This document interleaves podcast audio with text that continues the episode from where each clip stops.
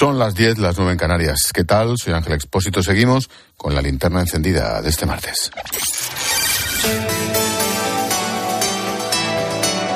Con Expósito, la última hora en la linterna. Cope, estar informado. Enseguida te cuento lo último sobre el caso mediador, la trama de extorsión a empresarios con la implicación de diputados socialistas, veremos. Pero antes, merece la pena destacar la solidaridad de miles y miles de españoles en momentos muy complicados en lo económico. Te cuento. Los precios están por las nubes, los recibos de la luz y el gas se han incrementado. Bueno, a pesar de ello, cada vez son más los españoles que de manera voluntaria colaboran y lo hacen con un gesto muy sencillo. Esa solidaridad se demuestra con, un, con una cifra. Los más de 8 millones y medio de contribuyentes que marcaron la X de la Iglesia en su última declaración de la renta. Son los datos provisionales de la declaración en el ejercicio 2021. Más de 84.000 lo hicieron por primera vez, el doble que el año anterior. Ese compromiso lo destacaba el vicesecretario para Asuntos Económicos de la Conferencia Episcopal, Fernando Jiménez Barrio Canal. Cuando hay un momento de especial dificultad, también pasó en la crisis de 2008-2009, no es, no es casual. Momentos especialmente duros como los que se han vivido, pues se incrementan las declaraciones. Y por eso, una vez más, por lo que hacemos es darle la enhorabuena y las gracias a los contribuyentes. Es un gesto voluntario y libre y lo realizan cada vez más gente. De hecho, tres de cada diez declaraciones presentadas llevan la X de la Iglesia. Y es que cada vez más gente confía en, esta labor. Porque los más de 320 millones de euros asignados permiten hacer frente al aumento de las necesidades sociales. Piensa que ahora vemos los efectos de la guerra, pero es que antes tuvimos que hacer frente al coronavirus. Gente que por primera vez en su vida pedía bienes de primera necesidad. Recuerda las colas del hambre que continúan en muchos puntos de España. Pues bien, ese dinero asignado va a parar a una hucha común y se reparte de forma solidaria entre las 70 diócesis de España. Los mecanismos de distribución tienen como criterio la solidaridad y la comunión entre las diversas diócesis. Por ejemplo, en provincias con rentas altas per cápita como Madrid, Barcelona, Sevilla o Málaga, ayudan a sostener a las diócesis de la España despoblada que tienen menos capacidad para su sostenimiento, claro.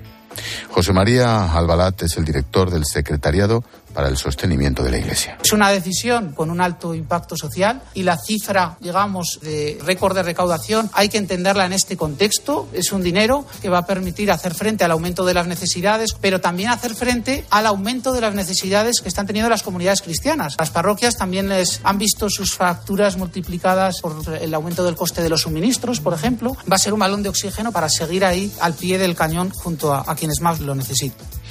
¿Qué hace la Iglesia con ese dinero? Lo aporta a actividades como la educación, la atención de enfermos en cárceles y hospitales, personas dependientes, cuidado y conservación del patrimonio, colegios, universidades o comedores sociales. Escuchamos a Jiménez Barrio Canal, vicesecretario de Asuntos Económicos de la Conferencia Episcopal. Con independencia de que uno sea más creyente o menos creyente, eh, lo que es incuestionable es la labor que se desarrolla en los más de 9.000 centros asistenciales, en las parroquias, las más de 4 millones de personas beneficiadas por todos estos servicios sociales, la inmensa labor que se realiza en materia educativa, cultural, evangelizadora. En España, más de 4 millones de personas han recibido un beneficio directo por la acción socioasistencial de la Iglesia. Se dice pronto, pero viene a ser un 10% de la población española con un contacto directo con la ayuda de esta Iglesia. Esa colaboración incluso repercute a un ahorro de miles de millones de euros al Estado. Solo en educación hablamos de un ahorro de casi 4.000 millones, mucho más de lo que recibe la Iglesia a través de la asignación tributaria. José María Albalat, de nuevo, director del Secretariado para el Sostenimiento de la Iglesia. Marcar la X a favor de la Iglesia en la declaración de la renta pues es absolutamente gratis y que es una de las pocas cosas que los contribuyentes pueden hacer con sus impuestos porque si no la marcan es el Estado el que decide qué hace con ese pequeño porcentaje de los impuestos del contribuyente. Un año más, los españoles han vuelto a demostrar su solidaridad y lo han hecho de forma voluntaria y libre. Ni una situación económica precaria ha impedido que más de 84.000 personas marcaran por primera vez la casilla de la Iglesia en la declaración de la renta.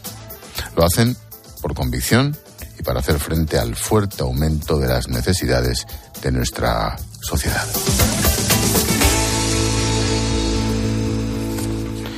Tiempo de tertulia con Maripau Domínguez y con Agustín Peri. Escuchas la linterna. Con Expósito. Cope, estar informado.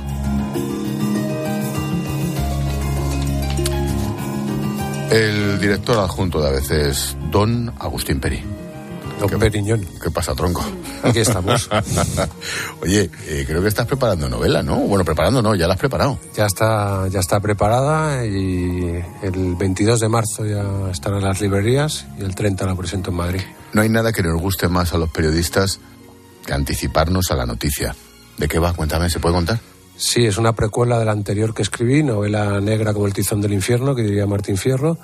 Es, en este caso, en el contexto del terrorismo vasco y de la atmósfera que se crea alrededor, densa, sólida, repugnante alrededor del terrorismo y con personajes muy malos, pero en el centro de todo una mujer que es la que sufre.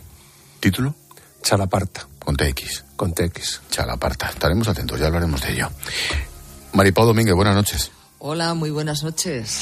Mm, oye, antes de entrar al politiqueo patrio, antes de entrar a la repugnancia del asunto del caso mediador, de la moción de censura, de los datos del solo sí es sí, con la sensación de que no funciona nada, que todo es una mierda, eh, hay una noticia económica, empresarial, que creo que a Peri le ha llamado la atención. ¿Por qué, Necane? y que afecta bastante porque Ferrovial va a proponer a sus accionistas trasladar su sede a Países Bajos y cotizar en Estados Unidos. La empresa dice que el 80% de sus ingresos ya provienen de fuera de España, pero que el cambio de sede no va a afectar a las inversiones que tienen en nuestro país. Con este paso, Ferrovial comenzará a cotizar en Países Bajos, donde hay una baja tributación y recordamos que en 2021 el grupo pagó en España 378 millones en impuestos. ¿Por qué te llama la atención tanto? Hombre, porque en el preámbulo de la nota en la que comunican el- esta decisión hablan de que uno de los motivos es la necesidad de una mayor estabilidad jurídica. Eh, a mí no me parece que esto trasladado a, a idioma que conozca e entienda todo el mundo es un guantazo de vuelta y media al gobierno. Estabilidad es sinónimo de seguridad. seguridad jurídica. La eh, claro, se han ido produciendo en este país una serie de decisiones por parte del gobierno que preside Sánchez, o sea que no es culpa solo de Podemos, que consisten, por ejemplo, en, hablar de poderes oscuros, en mm, subir el salario mínimo sin pactarlo ni, ni acordarlo con los empresarios, eh, hablar de los impuestos de los ricos, establecer una serie de impuestos ad hoc para determinados sectores, penalizar los beneficios económicos. Claro, ante ese panorama, una de las empresas más importantes, que es verdad que tiene el 82% fuera, pero que no olvidemos que está en, el, que es el de la M30, es Guggenheim, es CaixaForum, y fuera es Canadá, es el JFK, es Heathrow, pues decide establecer su sede social y a mí me recuerda este ambiente hostil al que se produjo en el caso catalán. Mm, Es decir, tío. las empresas que salen de Cataluña camino de Madrid buscándose un refugio y una seguridad jurídica que ya no tenían en Cataluña. de Madrid, de Valencia, mira Valencia, la banca, y decíamos, y decíamos precisamente, claro, se van porque aquello es irrespirable. Coño, pues han pasado pocos años, ¿eh? Y a mí lo que me, me asustaría, es verdad que probablemente económicamente no lo vayan a notar, no lo vayamos a notar en exceso, es el mensaje que además trasladas al exterior, es decir, empresas que están eh, en manos extranjeras en gran parte, como es el caso de Ferrovial y como es el caso de todas las cotizadas en el IBEX, que deciden las inversores mm, negociar fuera de España y no en España, porque en España no hay seguridad jurídica. Esto puede ser un precedente y puede ser una espoleta para otras empresas. Claro, nos imaginamos que, no sé, que Peugeot, no una fábrica, que las tiene por todo el mundo, no, no, que Peugeot traslada la sede social de Francia a España, o que Siemens hace lo mismo, no sé, Maripau. Bueno, yo eh, querría empezar por el final de lo que ha dicho Peri. Eh, espero que esto no sea el principio de una larga lista de empresas que hagan lo mismo. Habría que conocer eh, exactamente cuáles son las razones y, por qué eh, no siente, en este caso concreto ferrovial, que haya una seguridad jurídica. ¿no? Eh, es cierto que Hombre, que los empresarios muy seguros y muy tranquilos en este momento, los grandes empresarios, contentos en España no están, es obvio, porque es que incluso han sido señalados con nombre y apellido por parte de, varios miembros del gobierno, de ministras y del propio presidente del gobierno. Pero una cosa es eso eh, y arremeter contra ellos por el capitalismo y bla, bla, bla, porque es el mensaje que ya traen incorporado ¿no? y que no, no es nada nuevo.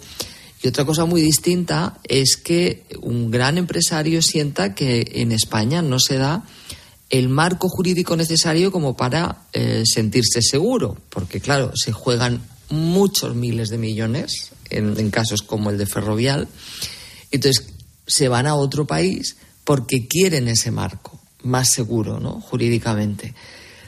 Es preocupante O sea, yo en eso coincido con Peri. Es muy preocupante que una empresa como Ferrovial se vaya a, otro país, se vaya de España. En principio eh, habían dicho que, que, seguirían cotizando en España, pero claro, pues yo creo que no va a tener mucho sentido que lo hagan, ¿no? Eh, y el tema no es que paguen, como habéis dicho, 300 y pico millones de euros en impuestos. El problema es la seguridad es decir, la seguridad de que se van a poder seguir eh, produciendo inversiones, de que van a poder eh, seguir moviendo el dinero con toda libertad. Entonces, claro, a base de ir repitiendo el, mismo mensaje de diferentes formas, que es eh, ir, a por, ir contra, contra el empresario, pues eso acaba calando. Y no solo cala en la opinión pública. Lo malo es que, como estamos viendo, también cala en aquellos que están al frente de una gran empresa como, es Ferrovial. La nota, la comunicación, como apuntaba Peri, dice. El Grupo de Infraestructura Ferrovial resalta que Países Bajos cuenta con una calificación crediticia de máxima calidad, AAA, y un marco jurídico estable. Confía en que el cambio de domicilio social facilite su solicitud de cotizar en Estados Unidos. Y dice que Ferrovial informa de que esta reorganización no tendrá un impacto en los planes de inversión en España. Bueno, pues ojalá. Pero en cualquier caso, el gesto es el que es. Hombre, y hay otra cosa que es muy llamativa de esto. Eh, recordar lo que decía el gobierno de Países Bajos sobre los fondos europeos. Hablaba de los países frugales emisores y de los países derrochadores receptores, entre los que lógicamente estaba España. En, este, en este caso, eh, se va a un país emisor de fondos y no receptor de fondos yo creo que eso también tiene mucho que ver en lo que en la imagen que quieres dar, al exterior y a tus futuros inversores, ¿no? Y sobre todo si quieres cotizar en, en Estados Unidos, ¿no? Bueno, mm, continuará, estaremos atentos y ojito, ojito la compañía que decía aquel. Necane, caso mediador. Si me permites, un lead, una entradilla, pocas líneas, Peri. aparte, aparte del vómito. Cutre, torrentiano, eh, casi esperpéntico, hipócrita por parte del Partido Socialista y preocupante por la degradación de otra institución, que en este caso es el Congreso, por cómo se ha ido gestando y cómo se ha ido realizando. Vamos a tener muchos más capítulos. Mañana vamos a dar alguno más en el periódico, que recuerdo que hemos sido los pioneros en contando todo esto en un magnífico trabajo de mis compañeros. Y según lo ves, es cutre todo es casposo, pero sobre todo también es el poco control que ejercen los partidos sobre sus propios diputados. Maripau. Si es posible, más breve que aquí el pájaro. ¿Cómo? Perdona, como diría quien sabemos, en dos palabras, sórdida corrupción o corrupción sórdida. lo del, dos conceptos. Lo del torrentiano me ha gustado por lo cutre, lo chusco y, en fin, lo maloliente. Nos vamos, nos vamos a Canarias, donde no se habla de otra cosa que de ese caso mediador, desde que estallara hace dos semanas esta trama de chanchullos entre empresarios y altos cargos del gobierno regional que hacían sus tratos entre cenas, cocaína y visitas a prostíbulos. Hoy el presidente canario, Ángel Víctor Torres, que ha anunciado que se van a personar en la causa, ha tenido que dar muchas explicaciones en el Parlamento Autonómico. Bueno, nos vamos hasta Las Palmas. Saludamos a nuestro compañero de Cope Canarias, Santi Morollón. ¿Qué tal, Santi? Buenas noches. Hola, ¿cómo estás Ángel? Buenas noches. Oye, ¿realmente aquí la familia tiene tanto poder en, por lo menos en Fuerteventura o en toda Canarias? Sí, yo creo que la clave en este caso es la, sensación de poder que estas personas podían trasladar a los empresarios con los que trataban y extorsionaban y que era muy potente, ¿no? Hablamos, en definitiva, de una familia, los Fuentes, un tío y un sobrino, uno de ellos era director general de ganadería del gobierno de Canarias y el otro diputado, es decir, personas que tenían acceso a muchos recursos dentro de la administración y también pues con mucha capacidad, claro, para mediar ante las necesidades de esos empresarios. Uno de los casos más conocidos es el de una quesería que acudió a ellos para que le quitaran una multa de hasta 74.000 euros. El empresario en concreto pagó a la trama 24.000 euros y, por cierto, sin conseguir el objetivo que deseaba. De hecho, el mediador, que es una de las figuras más conocidas en esta causa, Antonio Navarro, aseguraba sobre este caso a la magistrada que está investigando que la mitad de ese dinero, de los 24.000 euros, se fue en fiestas, en drogas, en prostitutas y en alcohol. Y por si esto fuera poco, tenemos a estas dos figuras, al mediador junto con ellos, una cuarta figura clave es todo un general de división de la Guardia Civil, que recordemos es el segundo grado más alto en todo el escalafón. Hablamos de Francisco Espinosa, que es de hecho el único de los 12 detenidos que continúa en prisión. Claro, los empresarios notaban que estaban hablando con gente que podía mover fichas a su favor. Claro. Oye, ¿esto puede afectar al gobierno autonómico? Claro, todo dependerá de si hay muchas más cuestiones por salir, que yo creo que sí, y durante cuánto tiempo se va a prolongar, porque recordemos que estamos a 13 semanas de las elecciones de mayo. Esta mañana en el debate sobre el Estado de la Nacionalidad, eh, si hace dos semanas a los representantes del gobierno de Canarias les hubieran dicho qué es lo que íbamos a escuchar, pues hubiéramos oído un discurso de Ángel Víctor Torres en el que decía que Canarias pues ha superado una legislatura muy complicada y esto es cierto. Recordemos, hemos tenido el volcán de La Palma, el cierre de Thomas Cook, el cero turístico, la pandemia, la calima, los incendios. Eh, claro, esto esta mañana se ha contado y se ha dicho que Canarias ha conseguido salir adelante, pero el propio Ángel Víctor Torres ha tenido por fuerza que reservar unos minutos de ese discurso para decir que se va a investigar, caiga quien caiga, y que el PSOE se va a personar en esta causa. Los titulares esta tarde en el debate iban todos en torno al caso mediador. Ángel Víctor Torres es un político que tiene una buena prensa entre la ciudadanía de Canarias. ¿Hasta qué punto puede afectar esto a sus aspiraciones a repetir como presidente del gobierno? Lo vamos a ver. Todo dependerá de la intensidad de la información que quede por salir y cuánto tiempo eh, tengamos eh, pues presencia precisamente de, novedades en esta causa. Santi, te pide una apreciación personal. ¿Qué molesta más? Por desgracia, en Canarias, como en Madrid, en Andalucía, no te digo en Cataluña, hay una larga lista de asuntos de corrupción, pero ¿qué molesta más? ¿Otro caso de corrupción insular, ahora en Fuerteventura, o las fotos en calzoncillos de esa panda torrentiana con las, con las chicas prostitutas?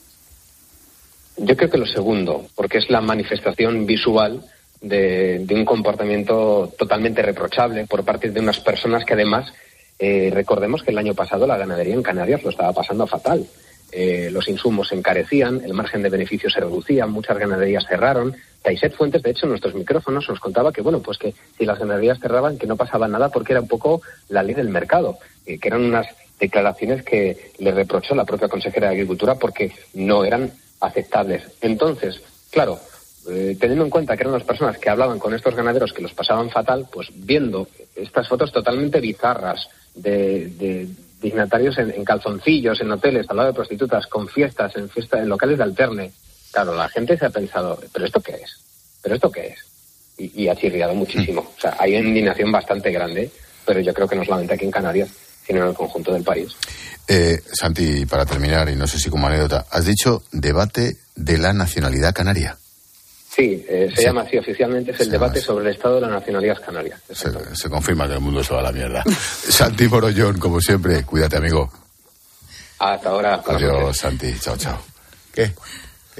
Bueno, eh, a mí, a mí me, aparte de. Bueno, no, no, es que. Eh, ¿Sabes qué pasa? Que ya no me sorprende. Porque lo, he escuchado esta mañana y lo ha dicho un compañero. Ya ha dicho, no, pues. Que tiene el, mismo problema que yo en la reunión, que tiene la voz sucia. Y entonces he dicho, bueno, pues lo he oído mal. Pero luego lo ha dicho una compañera que tiene una voz maravillosa. Y, ahora Santi. Y, entonces me he dado cuenta que. Y ahora Santi, entonces me he dado cuenta que, lo que, que no estoy yo mal, está mal la humanidad. Eh, esto de, esto de la nacionalidad canaria es una gilipollez majestática, esférica. La mires por donde la mires es una gilipollez. Pero bueno, es nuestra gilipollez, así sí, nos no, si hacemos todo lo porque, posible. Porque, la realidad, el, estado de la situación en Canarias es este. Es unos tíos en calzoncillos, eh, putiferio, eh, que ahora mismo va a tener un problema no solo Torres, sino la ministra Darias, que se le complica y se le empaña bastante, porque recordemos que es una candidata, una candidata que sigue siendo ministra, que también eso es de traca, es de Aurora Boreal. Es muy poco respeto hacia los electores canarios. Pero además esta situación casposa me ha recordado mucho también a Roldán. ¿Te acuerdas las imágenes aquellas famosas? Que, el muñeco aquel. ¿eh? Y, y luego me hace pensar también en otra cosa. Hombre, eh, justo este gobierno que es el de el que rebaja la malversación. No, no, y el feminista. Y el feminista. Y a ver qué hace al lado de esas chicas. Inmigrantes todas ellas, por cierto. Eh, Maripau, mm, te doy, te doy la palabra. Dime. Bueno, es que cuando antes decía lo de sórdido, yo también me acordaba mucho, tengo muy grabadas las imágenes de, las cutreorgías o lo que fueran, porque yo qué sé lo que debía ser aquello, de, Luis Roldán. ¿no? Y, además de la corrupción, yo creo que eh, en este caso, en el que también se daba, por cierto, en, eh, con los seres, ¿no? que había, bueno, pues putas y, y cocaína, y prostíbulos. les da por lo mismo. En fin, les da exactamente. Bueno, y, si nos vamos al Partido Popular, a Granados, acordados de los bolquetes de putas, ¿no? Literal, ¿eh? ¿eh? entonces, además de la corrupción política, decía, y de que se utilizara el Congreso de los Diputados casi como, en fin, un, espacio ahí de, de mercadeo y de influencias y de tal, eh, confluye también esta parte, eh, lo sórdido, que tiene que ver eh, con el, trato absolutamente denigrante que se le da a la mujer. Lo digo porque esto que estaban mencionando de y son los feministas, ¿no? Pues, pues, mm, pues, pues fíjate, o sea, gente del Partido Socialista, gente que a la que se les supone. sin embargo, no ha salido nadie desde el progresismo oficial y el feminismo hablando de ese matiz. estado de alarma, ¿eh? Sí, sí. Ah, bueno, esa es Eso, eso, además, claro, sí, sí, sí. o sea, las calles de España vacías y ellos de fiestuki. Y lo que os adelanto, y encima, fíjate si son cutres, o sea, vamos, Berlanga y Azcona, que en paz descansen, harían, vamos, una escopeta nacional, una ametralladora nacional que es tan cutre que lo que contamos mañana, por ejemplo, que es muy llamativa, aparte de, de, algunos contenidos de los audios y las palabras en clave que utilizaban, que tampoco es que fueran Adenauer, eh, es muy gracioso porque la, trama les, les financia eh, la fiesta en Ramsés, la comida en Ramsés, pero solo una parte. O sea, escutre todo hasta en eso. Porque sí, 20 euros. Claro, o sea, hay que ser chusco, ¿no? Eh, ya, ya, eres, ya, ya, eres chusquillo, ¿no? Y luego el mote del, bueno, del que habláis de la quesería, ¿no? El curilla, que se queja además porque efectivamente ha, ha, ha untado a estos y no ha conseguido al final nada todo, es todo muy cutre. Además le llaman el curilla porque a él no le gusta ir a prostíbulos. A él les acompaña, pero no, no practica, ¿no? Todo, muy chusco, muy cutre. En fin, mm, esto va más allá del gobierno de Canarias. Eso, eso dicen, llevamos días comentándolo. Se traduce en el nerviosismo en el gobierno ante, sobre todo, lo que puede venir, porque se habla de 15, de 12, de los 5 de Ramsés. de Cané. Y según vamos conociendo datos, más retumban las palabras de Pedro Sánchez en octubre de 2021. Por entonces prometía abolir la prostitución, una práctica que decía esclaviza a las mujeres. Avanzaremos aboliendo la prostitución de mujeres que son efectivamente esclavizadas y, prostituidas. Nosotros tenemos una posición muy clara, eh, hay que perseguir a los prosenetas, hay que prohibir la prostitución.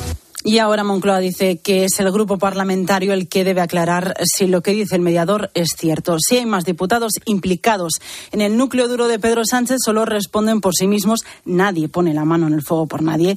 Y mientras tanto, desde la oposición exigen nombres y también explicaciones. Ricardo Rodríguez, buenas noches. Buenas noches. Desde la Moncloa se vuelcan en la actuación fulminante para atajar el escándalo. Isabel Rodríguez ha hecho suyo ese mensaje institucional de tolerancia cero ante la corrupción. Para lo demás, el alcance de la trama en la bancada ha remitido a Pachi López. La disciplina de grupo está en la dirección del grupo parlamentario. He escuchado su portavoz. Creo que eso es un mensaje de tranquilidad a la ciudadanía. En la Cámara Baja, los los diputados del PSOE han sido sondeados por su portavoz, que por ahora no ha identificado más implicados, pero promete expulsiones de darse el caso. De lo que conocemos hasta ahora, no hay ningún otro diputado o diputada que se haya deslizado por la pendiente de la corrupción, porque si lo hubiéramos conocido estaría fuera. El gobierno descarta investigar contratos públicos por si tuviesen relación con la trama y huye de las comparecencias de ministros que exige el PP. Alberto Núñez Feijóo les saca los colores. Esto es un caso de corrupción cutre y es un caso de corrupción lamentable con todo tipo de prácticas, desde la prostitución a la droga. Si eluden las explicaciones, el caso Tito Berni puede convertirse en el caso Tito Sánchez, aseveran los populares. Mm, permitidme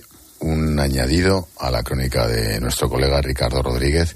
Mirar, esto que ha dicho Pachi López es maravilloso. No hay nada que repugne más a un socialista que la corrupción de alguien que estaba en nuestras filas. La corrupción o se ataja o se compadrea con ella. El Partido Socialista la atajamos y expulsamos a todos aquellos que han ido por esa pendiente de la corrupción. Otros compadrean. ¿Se estaba refiriendo a los SERE, por ejemplo? Iba a decir, que en el caso de lo de los Pachi- seres parece que se le ha olvidado, ¿no? Dime, dime, Maripau. No, que el, eh, el papel que ha hecho hoy Pachi López, el portavoz socialista... Es un sido- marrón, ¿eh? Sí, es un marrón. sí, pero ¿sabes una cosa? Que yo creo que le va en el cargo. O sea, tienes que claro. saber afrontar los marrones. Porque para los momentos dulces, mm, pues es cualquiera, cualquiera. Lo que está pasa es que ahí, últimamente claro, no y celebra que- Pues aplaude Fíjate, yo, salta. yo creo que la elección de Pachi esto- López, perdona Maripau, la Sí. elección de Pachi López es inteligente por parte de Pedro Sánchez. Porque Pues- lo que pues busca ya me lo es estás explicando, porque vamos. la compasión, la misericordia, el entendimiento.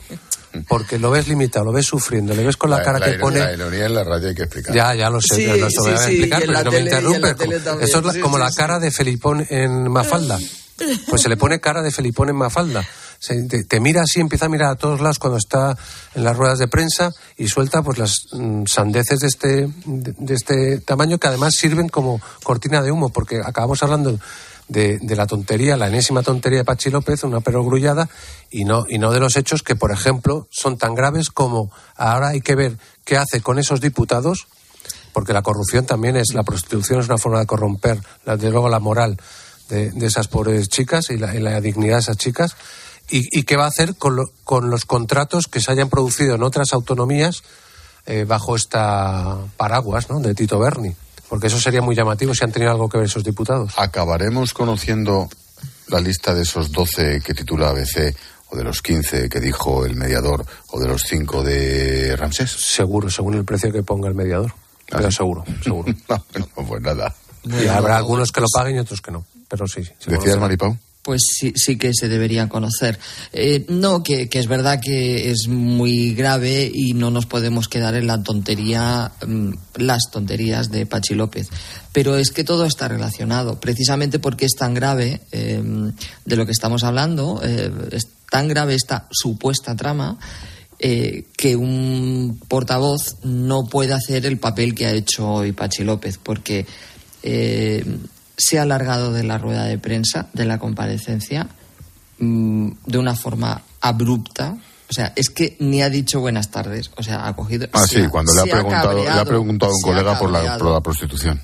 Se ha cabreado, entonces ha dado media vuelta y se ha alargado. Y se acabó la comparecencia de Pachi López. Y ha habido también otra pregunta que no, no la verdad es que no, no recuerdo exactamente si era cuando eh, un compañero le estaba preguntando si, eh, si, si conocía los nombres, no sé si se refería a los nombres, pero, pero la respuesta de Pachi López a la pregunta que fuera, eh, que creo que era esa, ha sido literalmente, ¿y a ti qué más te da? No, le ha dicho algo así como eso lo dices tú. No, pero antes de eso lo dices tú. Le has soltado un a ti qué más te da. Entonces, claro, esa falta de respeto a la prensa, Encima chulo. sí, pero es que a un periodista no le puedes responder eso, sea de lo que sea. Tú no puedes decirle a un periodista y a ti qué más te da, porque le está cumpliendo con su trabajo. Cumpla usted con el suyo. Pero y ¿cómo sobre, que a y sobre qué más todo te que da? si nos dices eso es, como poner una cerillita en gasolina. Sí, sí, prepárate. Tienes todavía más ganas de Prepárate, saber Hombre, efectivamente. hombre. nombre, claro. apellidos y equipo de fútbol. En fin, dejadme, déjame dos minutillos. Hola Paloma. ¿Cómo estás? Mensajito de línea directa. Hablamos de esas cosas que se nos pueden estropear. Fíjate, la ducha, el radiador del coche, los radiadores de tu casa, todo perdiendo agua. Bueno, ¿y si juntas el seguro de tu coche y el de casa? Bueno, pues ahora con línea directa es posible. Si juntas tus seguros de coche y casa, además de un ahorro garantizado, te regalan la cobertura de neumáticos y manitas para el hogar. Sí o sí, vete directo a lineadirecta.com o llama al 917-700-700. El valor de ser directo. ¿Y tú qué piensas? Escribe a Ángel Expósito en Twitter en arroba expósito cope y en arroba linterna cope o en nuestro muro de Facebook La Linterna. Dos cositas. La primera, con la que está cayendo le ha subido el precio del seguro a mi hija. La segunda, nosotros nos vamos a la mutua. Vente a la mutua con cualquiera de tus seguros y te bajamos su precio, sea cual sea. Llama al 91 555 5555. 91 555 5555. Por este y muchas cosas más, vente a la mutua. Condiciones en mutua.es. Escuchas la linterna. Y recuerda, la mejor experiencia y el mejor sonido solo los encuentras en cope.es y en la aplicación móvil. Descárgatela. Tu ahorro con Ocasión Plus. Hasta 6.000 euros de descuento en 7.000 coches. Y ahora con la mejor financiación del mercado, al 6,90%. Somos imbatibles. Ocasión Plus, ahora más cerca que nunca. Más de 60 centros a nivel nacional. Localiza tu centro más cercano en ocasiónplus.com. Abierto sábado y domingo. ¿Y tú? ¿Por qué necesitas fluchos? Porque es tiempo de pensar en lo que te gusta, en la moda que te hace sentir vivo, chic, casual, sport. Nueva colección de otoño-invierno de Fluchos. La nueva moda que viene y la tecnología más avanzada en comodidad unidas en tus zapatos. ¿Y tú por qué necesitas fluchos? Fluchos. Comodidad absoluta. Descubre una experiencia única en las tiendas porcelanosa. Productos innovadores, diseños exclusivos, espacios vanguardistas. El futuro es ahora y es porcelanosa. Y del 3 al 18 de marzo aprovecha los días porcelanosa con descuentos muy especiales. Porcelanosa, 50 años construyendo historias. Siempre lucha por conseguir darnos lo bueno a un precio sin igual. De nuevo lo logrado, súper conectados, sin cobrar precio ya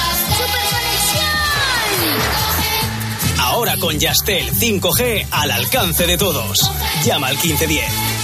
¿Por qué hay que atender ese dato? Porque ahí se engloban todos los contratos. Toda la información y el mejor análisis para saber cómo te afecta lo que sucede a tu alrededor lo encuentras de lunes a viernes de 6 a 1 del mediodía en Herrera en Cope con Carlos Herrera.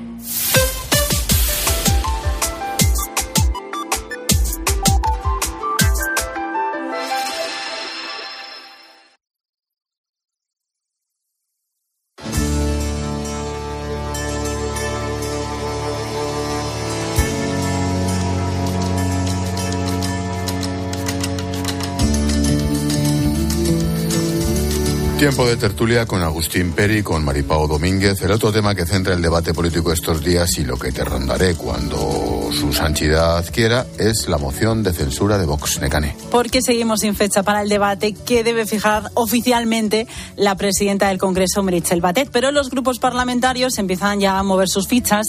Esquerra propone hacer un cordón sanitario a Ramón Tamames y no tomar la palabra desde el Estado, pero el resto de socios no está por la labor, tampoco el Gobierno, que pretende seguir alimentando el circo mediático.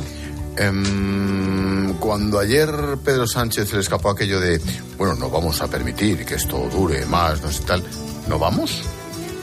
Sí, no sé. Este que manda, manda, ¿no? No, tiene ningún reparo. Claro, este, el, nivel, el, nivel, que tiene de, de democracia es, va justito, va un poco justito.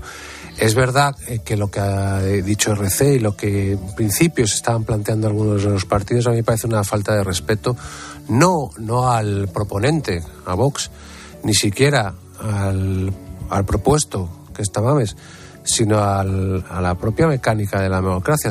Cualquier partido está legitimado para presentar una moción de censura, argumentar los motivos y que, le, y que la mesa y que la presidenta, porque en, esto es potestad única y exclusivamente de Badet, le ponga fecha, que yo creo que va a ser más o menos hacia finales de marzo. Bueno, pues estas son las leyes. Otra cosa es que consideremos, algunos consideremos que en esto lo único que hace es darle, darle juego a, Sánchez, que se hable de esto en vez de la versión chusca de Torrente. ni y- o que no se hable de, pues, de otros miles de temas o de por ejemplo de ferrovial o de la ley de sí eh, sí las próximas escarcelaciones de alimañas bueno pero eso eso es otra cosa pero la moción de censura se tiene que celebrar y se tiene que respetar en los términos que se tiene que hacer en un Congreso de los Diputados Maripau. Sí, yo eh, estoy completísimamente de acuerdo, vamos. Ahora bien, eh, esto, esto también le viene muy bien en este momento al Partido Socialista como cortina de humo Sí. sobre el- el- el- la sólida corrupción ¿no? que, que decía antes. Eh, sí, porque así, bueno, pues estamos hablando de, de, de otra- de otras cosas, ¿no?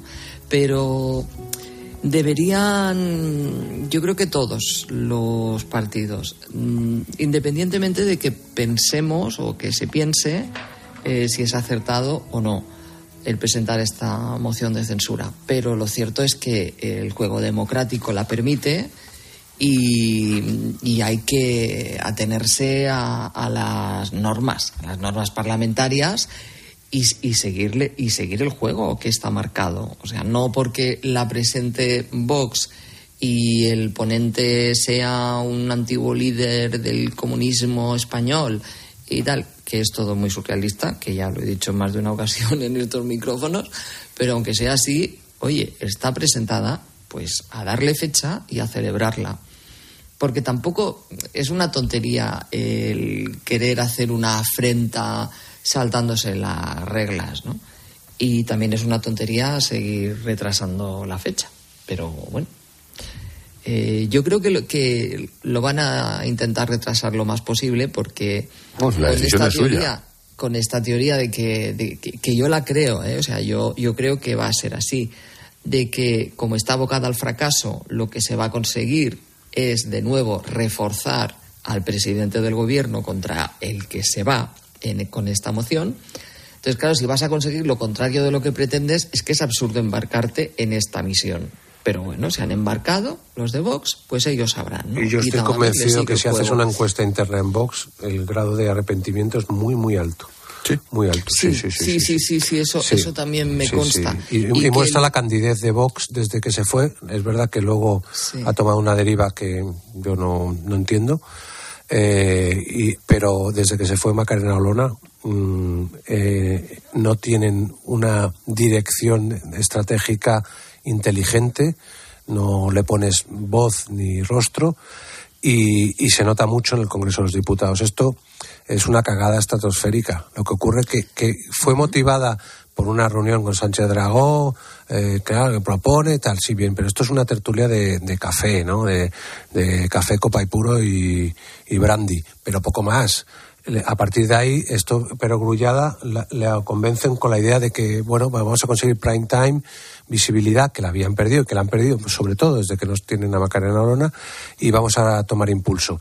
Yo creo que ahora mismo se han dado cuenta de que el, el único impulso que, al que le dan, al que le van a beneficiar es al PSOE, y en segundo término al PP si lo gestiona bien. Pero Mm. además hay otra cosa, que cuál será el, el coste electoral, porque ya han empezado a salir algunas encuestas. ¿El coste electoral para quién?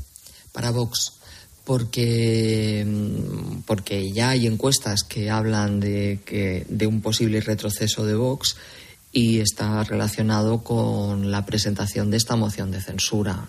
Yo creo que va a ser un error del que van a estar arrepintiéndose durante mucho tiempo. Bueno, lo veremos. Eh, sí, Em, sí, bueno, antes- es- esto es aventurar, no, no, no sabemos lo que pasará. Antes de que llegue Julio César Herrero, un, un último tema. Hay datos actualizados de agresores sexuales y violadores beneficiados por la ley del solo sí es sí.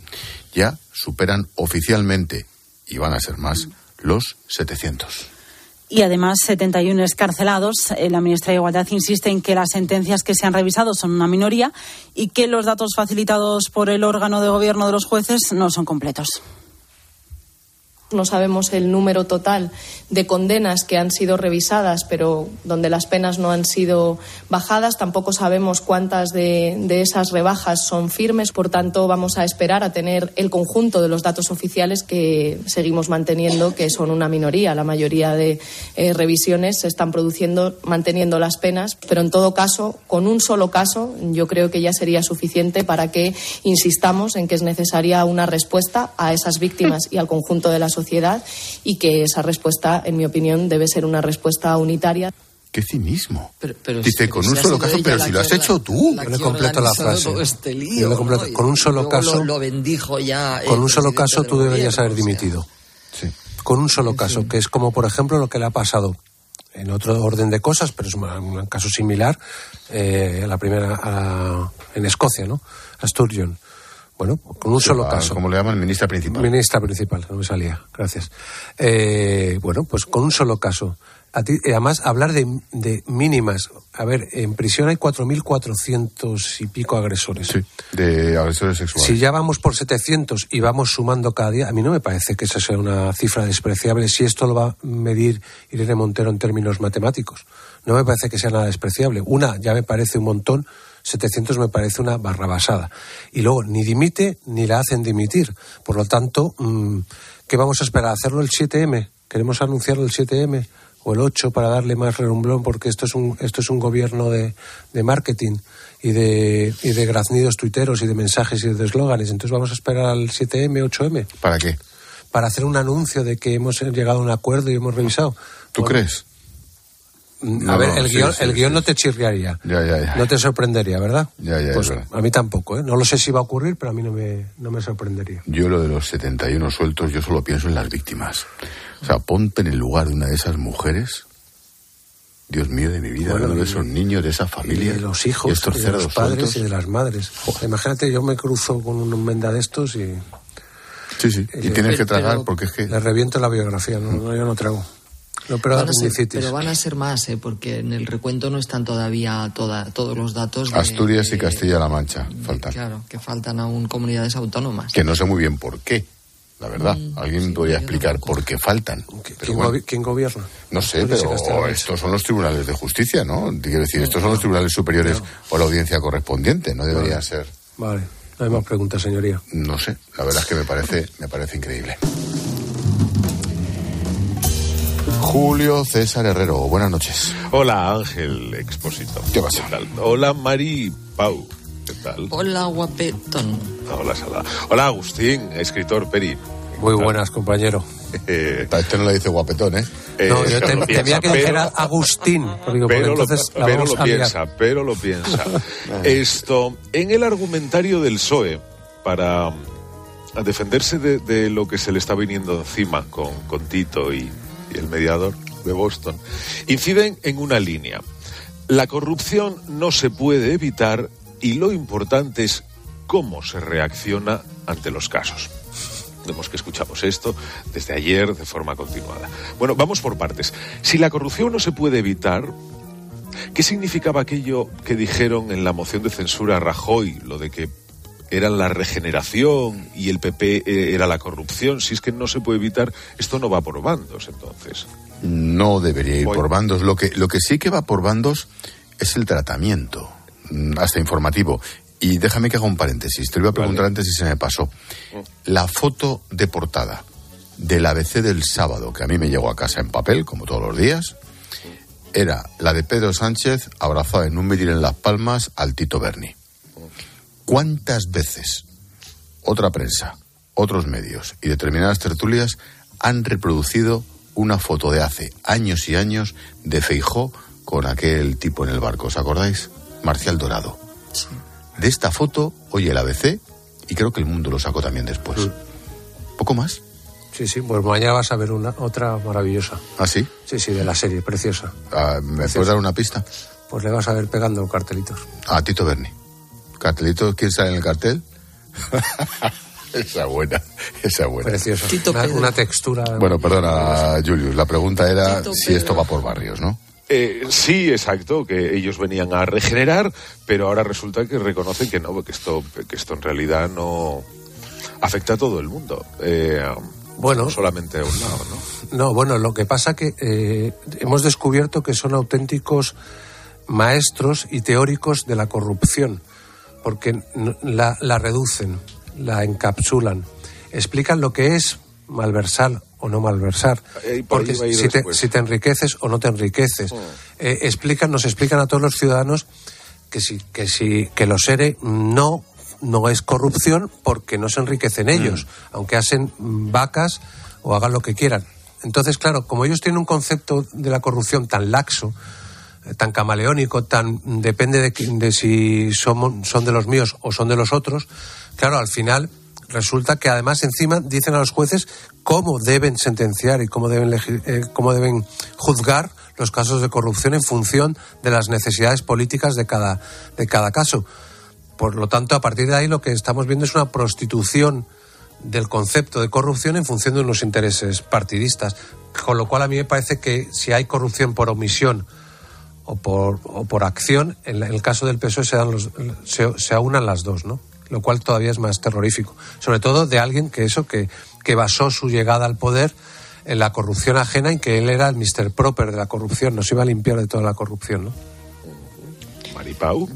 Yo creo que es absurdo intentar eh, lanzarse trastos los unos a los otros en el tema de la corrupción, porque los dos eh, grandes partidos que han gobernado en España tienen eh, casos muy sonados de corrupción. Lo cierto es que cada vez que accede al poder uno de ellos, pues entonces parece que son el Mr. Proper de la limpieza política, ¿no? Eh, y luego le toca al otro. Y entonces se van alternando.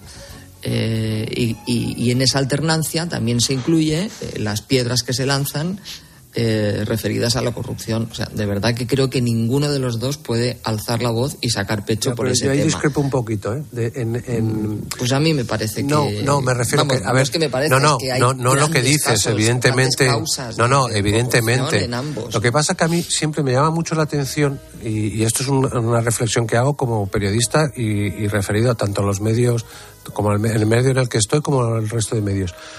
Cuando se trata de un caso de corrupción del Partido Popular, ¿tú te imaginas este mismo caso Madre. protagonizado por un diputado del Partido Popular? Lo que estarías viendo en determinadas mm, minaretes mediáticos, lo que se, está- se estaría haciendo, los especiales, cuántas horas durarían, cuántas alertas tendríamos, mundiales, bíblicas, eh, cuántas prostitutas estarían saliendo ahora en televisión No, de espaldas de- y- contando y cuántas- su caso. ¿Cuántas reacciones de, ¿Cuántas cada, de reacción- cada ministro? ¿Cuántas reacciones? ¿Cuá- ¿Cuándo saldría Irene Mo- Montero a hablar precisamente de la prostitución y de la cosificación de la mujer? Imagínate un solo caso de cocaína, prostitución y Partido Popular. ¿Qué, hace- qué- qué ocurre cuando pasa esto en el Partido Socialista? Que entonces hablamos de un caso gravísimo, para mí mucho más grave, por- porque, porque eh, ocurre con un ministro de Interior, que es el de Jorge Fernández Díaz. Y nos ponemos a hablar de eso, que ya pasó y por el que el PP públicamente, a diferencia del PSOE, públicamente ha pedido disculpas, públicamente lo ha hecho. Otra cosa es lo que digan los tribunales y ahí tendrá que sentarse quien se tenga que sentar y ser condenado quien se tenga que ser condenado los años que sea necesario. Pero como partido, el charrán salió, pidió disculpas, dijo que se arrepentía, que esto había sido castigado por los votantes. Yo a Pedro Sánchez le, hablo, le oigo hablar de, de la purga, de buscar los nombres, de encontrarlos, pero no le, no le oigo hablar de mi partido está corrupto, no le oí hablar de eso con los ERE. Más, Julio. Sí, eh, la segunda parte del argumento es, según el gobierno y el Partido Socialista, es que lo importante es cómo se reacciona. Eh, Eso significa que el gobierno pretende evitar, o el PSOE quiere evitar, que se valore el tipo de corrupción, los implicados, el alcance, es decir, separar todo el contenido mollar de lo que supone un caso de corrupción con la actitud del partido respecto que- al caso. Es que por una vez dice cómo se reacciona, nos lo hemos cargado en cuanto lo hemos sabido, pero claro, cuando uno se da Y cuenta ya de, que esto, de que esto lleva ya un año y pico, dice, coño, pues ya eres torpe sabiéndolo. Pero es que mm, hay otra derivada más, que es cuando te dicen que no tenían ningún poder de verdad. Volvemos a lo de antes. Entonces, o no se lo han quedado, o como han extorsionado a unos empresarios corrompedores, entonces sí. Entonces sí que vale y es, es- es una corrupción más light, ¿no? Mm. Es tiran de argumentario y, oye, el problema está en que se le compra. No, pero es, un- es un cinismo majestático. Vamos a ver. Eh, si hablamos de historia de cómo se reacciona, pues podemos ver el histórico del PSOE, que es algo que trataba de explicar antes, el histórico del PSOE en relación a la corrupción. ¿Cuál ha sido el histórico? ¿Acompañar a la puerta de prisiones? Eh, ¿Decir que, que no lo son? Hablar, ¿Hablamos de el hermanísimo de guerra? Porque hablamos de la Beautiful People, hablamos de los ERE. Hombre, que me hable el, el- el Partido Socialista de cómo se reacciona, pues cómo reacciona el PSOE. Hablamos de cómo este gobierno cambia una ley para, para favorecer precisamente a sus corruptos. Ahí voy, voy a ir Hombre, después. es que es, que, es, que es de, es de Em, coña, perdón. Maripau, la reacción. Bueno, eh, es que yo creo que, que está también muy relacionado con la, con, con la ley, que bueno, pues si tenemos que hablar después, hablamos después, pero yo me gustaría relacionarlo. Eh, la reacción mm, sigue siendo absurda. O sea, yo creo además que en este caso eh, alguien debería decirle al presidente, por lo menos, a él, que mm, están llevando la comunicación eh, de la manera más torpe posible. Eh, y luego ya eh, llegó Isabel Rodríguez y lo remató, ¿no? Eh, creo que es muy importante no tanto el su- sufrir una crisis como saber resolver esa crisis internamente, pero también de cara al exterior. Es decir, y el exterior en este caso es la ciudadanía. Entonces ellos están haciendo una estrategia de comunicación absolutamente errónea, fallida, que ha empezado mal y que como sigan sin enderezarla, y enderezarla significa afrontar la situación, afrontarla. O sea, coger la situación y decir, de frente. Pero no como ha hecho hasta ahora el presidente Sánchez en una entrevista en televisión, que era como que yo pasaba por allí y, oh, lo que me encontré. Y eh, Pachi López haciendo lo que ha hecho hoy, que ha sido el ridículo más espantoso, ¿no? Eh, El- Entonces, claro, tienen que cambiar esa estrategia, porque no se Em, puede afrontar un- una situación así de- Quedan, de crisis. quedan cuatro minutos. El gobierno habla de regeneración y de que actúa rápido ante un caso de corrupción, pero ¿solo es corrupción política aquellos actos en los que hay desvío, malversación de dinero, eh, eh, tratos de favor, o hay más tipos de corrupción de los que no quiere hablar? Es que yo, yo creo que en este caso, en fin, con todo lo grave de la corrupción y un empresario recibiendo dinero en el Congreso y con, pues, bueno, es una cosa absolutamente infame. Desde el punto de vista popular, la foto de estos tíos con la barriga fuera y con las chicas en calzoncillos, desde el punto de vista popular, no sé si legal, hace mucho más daño, vamos, en mi Es, impresión. es muy demoledor, yo también lo creo. ¿eh? Yo creo que esto les va a hacer, les va a hacer daño eh, a la hora de votar. Yo creo que sí. Porque eh, sí. eh, Eso ya era para más adelante, pero bueno. da- Lo digo porque hay, hay otros tipos de corrupción, pues sí, la prostitución, la prostitución lo, lo ves, es una forma más de... Quiero de- decir, por ejemplo, corrupción institucional. Antes Agustín estaba haciendo referencia a, a- a lo- la decisión de rebajar las penas de malversación en connivencia, por cierto, con los condenados para favorecerlos. Eso es corrupción institucional. Sí, claro. Sí. Sí. en este caso, eh, la velocidad de reacción, para implicarse más aún en el, en el escándalo. Bueno, es que es una corrupción moral. O sea, es que yo creo que estamos viviendo una época en la que a lo mejor no hay casos tan sonados, no hay casos tan. mm, Es más difícil de ver esa corrupción, la institucional, que esta, por ejemplo, con la imagen No, que describía a- a Ángel. ver, esta es que muy tan visible. evidente ahí, el, No, esta el asco, por lo menos. Esta es muy visible, es muy, muy, muy visible. Muy visible. Para mí, para mí es muy visible, porque además, eh, porque encima quieren hacer pedagogía de ella, ¿no? Es decir, explicarle al ciudadano por qué se rebajan determinados delitos y, transmitir un mensaje que es absolutamente mm, tóxico, que es en función de qué hay de lo mío y de mis necesidades, yo mm, eh, decido qué, qué, qué ley mm, rebajo para beneficiar o, o a mis socios o a mis o para no tener que pasar yo por el trago de indultar a alguien que es en este caso por el que ha cambiado la malversación aparte de por los golpistas del 1 Maripau denuncia el PSOE un tipo de corrupción y normaliza otro. Bueno, yo creo que, como decía antes, tanto el PSOE como el Partido Popular, o sea, mm, claro, eh, arremeten contra la corrupción del contrario e intentan normalizar, porque acordabas también cómo reaccionó Rajoy, ¿no? Con la Gürtel, que era también un poco mm, yo no estaba y yo pasé por allí y no y esto no iba conmigo, ¿no? O sea, no, no, no creo que sea en este caso eh, solo del, del PSOE. Lo que sí quería decir eh, respecto de, de lo que estaba diciendo Peri es que yo, más que corrupción, lo llamaría abuso de poder. Es decir, lo que hace el gobierno, eh, lo que hace sobre todo eh, Pedro Sánchez, es abusar del poder que tiene como presidente del gobierno para eh, promover leyes que luego son aprobadas por un Consejo de Ministros eh, para beneficiar a aquellos partidos que luego necesita él para sus fines. Es decir, pues para eh, conseguir sacar adelante. Tengo una última pregunta etcétera. antes de, Entonces, antes de es acabar un el tiempo. de poder, Muy pero- rápido, en un Eh, minuto. Si este caso os parece que llega en un mal momento para el gobierno o es difícil todavía de saber. ¿Sabes qué pasa? Que muy posiblemente la semana que viene haya otra cosa que supere esto. O sea, es que hace 15 días estábamos con el sí es sí, luego llegó la ley trans, luego no sé, luego llegó el que Bueno, si los la misiles, que si, malversación, la sedición. que si Ucrania, hubo etarras sueltos y sigue habiéndolo, pero ya que no nos caben, pero habrá más, ¿no? Yo, yo, yo tengo una sensación de, de presidente que ha perdido eh, la baraca.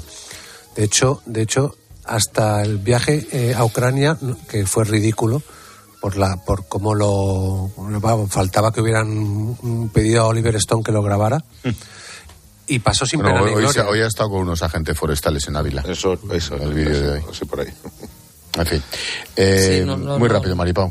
No, no, ¿Llega no mal de- momento o no se no sabe todavía? ideas. Yo creo que llega mal momento. Yo sí lo relaciono inequívocamente con las elecciones en ciernes.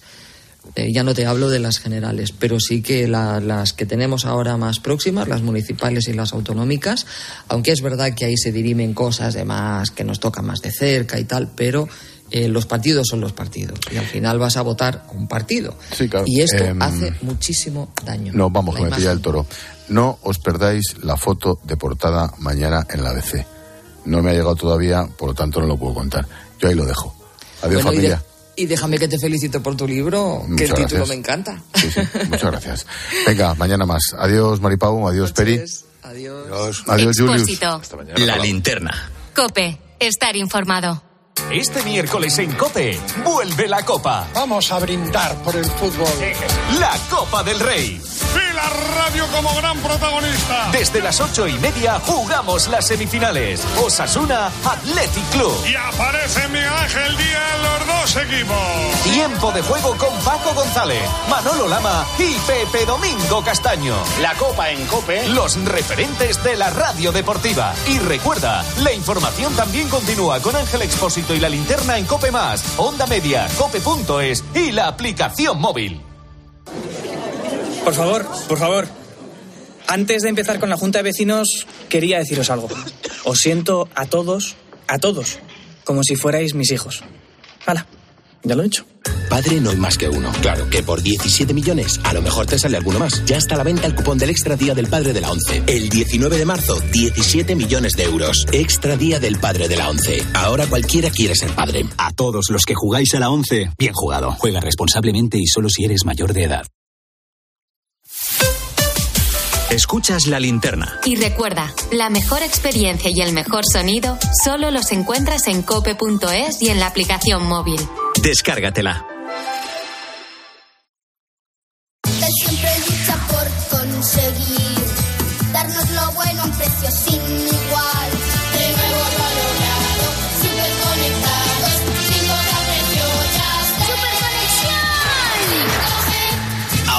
Yastel 5G al alcance de todos. Llama al 1510. Soy Aida, de Carglass. ¿Sabías que pedir tu cita online es súper fácil? Entra directamente en carglass.es, introduce la matrícula, elige tu taller más cercano, día y hora y listo, reserva hecha. Carglass cambia, Carglass repara.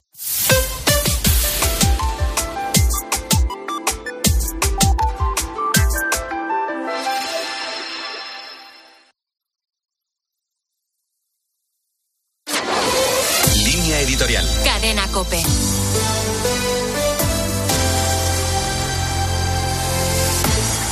La conferencia episcopal ha presentado hoy los datos de la campaña de la renta de 2022.